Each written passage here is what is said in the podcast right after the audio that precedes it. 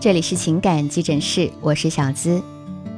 有人说，婚姻就好比鸟笼，外面的鸟儿想进进不去，里面的鸟儿想出出不来。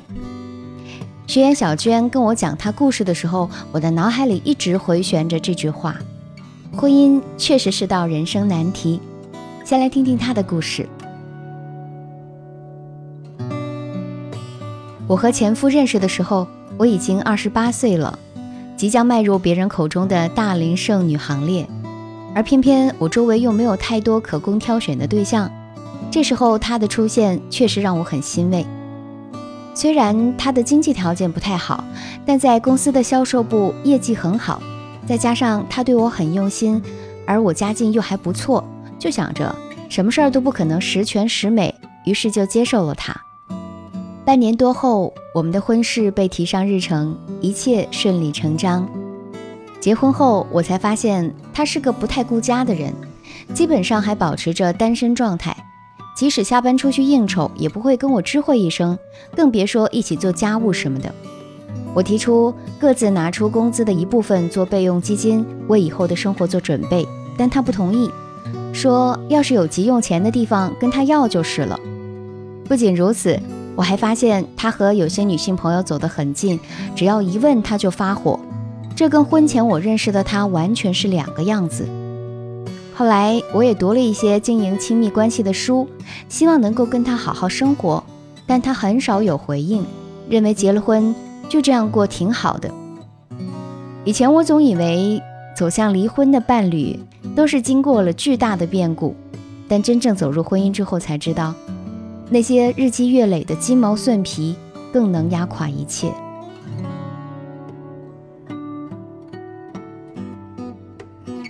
恋爱和婚姻有太多不同的地方，恋爱只需要相互心动就可以了，但婚姻涉及到很多方方面面的问题。这也就是为什么人们常说结婚要谨慎。小娟的故事中存在这三个问题：第一，婚前相互了解不够多。很多女孩子在结婚之前对要结婚的伴侣没有足够的认识，有的是因为一见钟情，以为嫁给了爱情；有的是到了结婚的年纪，还有的是奉父母之命。我们每个人在选择一件衣服的时候，都知道要选择适合自己的，可到了终身大事，怎么就能那么含糊呢？你的那个他最喜欢的生活方式是怎样的？他和家人的相处模式和不和谐？他对待挫折或者低谷的承受力是怎样的？等等，这些啊都需要在婚前一一了解清楚，不然都会成为婚后一个又一个的绊脚石。第二，认为结婚之后双方自然会劲儿往一处使。不少女人都认为，既然结婚了，那么我们俩就是一个共同体，都有义务为这个家付出或者贡献，而且心要往一处使。很多人的想法里，这些最好是一步到位，要么就是对方在逃避责任。但其实啊，爱情和婚姻都不仅仅是一种关系，它更是一种过程。大部分人是需要在关系中慢慢去相处、去碰壁，才能理解爱是什么。或者说，经历过一些事情，才懂得怎样表达、怎样处理彼此之间的冲突，最后才有可能达到想要的结果。第三，过度的包容有时候也是纵容。比如小娟的前夫，他不同意存备用金，也不习惯对方问自己的事情。但是如果涉及到原则的问题，我们需要做的是立边界、立框架，而不是更多的包容。婚姻的天平上，除了爱和责任，更需要对方的配合。倘若你只是一味的原谅或者容忍，只会让对方更加肆无忌惮。虽然说天下没有完美的婚姻，大都在于如何去经营。但如果你能够在婚前啊多一些甄别和选择，那肯定要比盲目去等得到幸福的几率大很多的。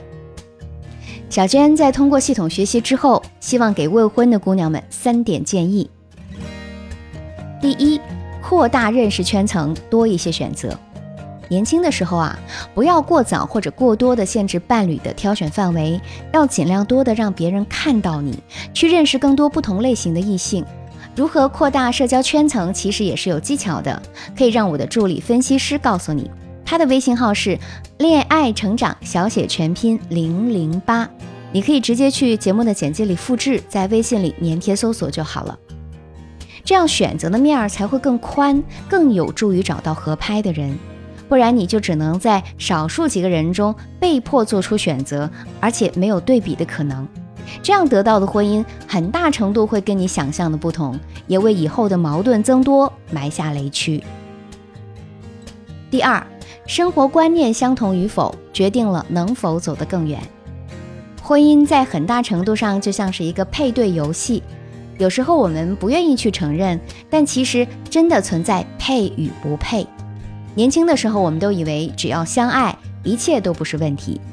但即使当初爱的再浓烈，最后还是要回到柴米油盐的日常当中去。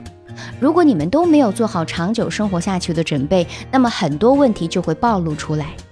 所以啊，小资建议未婚的姑娘们找对象的时候，先不要说自己想找什么样的，喜欢什么样的，你首先要对自己有个明确的定位，要明确自己的婚姻生活目标。这些说起来是很简单，但是你在整理自己定位和需求的时候，是一个非常复杂的过程。一个专业的心理咨询师是可以帮助你快速理清你的需求和思路的。可以添加我助理分析师的微信“恋爱成长小写全拼加数字零零八”，获取一对一分析的机会，让你在恋爱前、结婚前对自己进行精准定位。只有明确目标，你才更容易找到有共同目标的人。然后一起联手，共同抗击生活中的种种不如意。也只有你们有共同的生活观，才能在相处中更好的相互成长，携手走得更远。第三，最好的婚姻是精神上的门当户对。有句话叫做：“所有的平衡均来自于对等。”一段好的感情应该是两个人都能照亮对方，在一起能够看到希望，而不是相互消耗，拉对方走向看不见的深渊。因此啊，好的婚姻光有爱情是远远不够的，它更需要精神上的门当户对。不自信或者卑微讨好，又或者妥协都不能维持平衡。只有相互尊重、互相理解，才能使双方都站在同一高度，更好的经营感情。最后，小资希望姑娘们都能有清醒的认知，不要以为恋爱中存在的问题，结婚之后就会慢慢解决。很多时候，恋爱中那些情绪容易失控、没有安全感，或者不善于沟通、情商不够高等等问题，最终都成了压垮婚姻的致命稻草。所以啊，能够在婚前解决的问题，千万不要拖到婚后；能够在婚前有更多选择，就不要存在侥幸心理。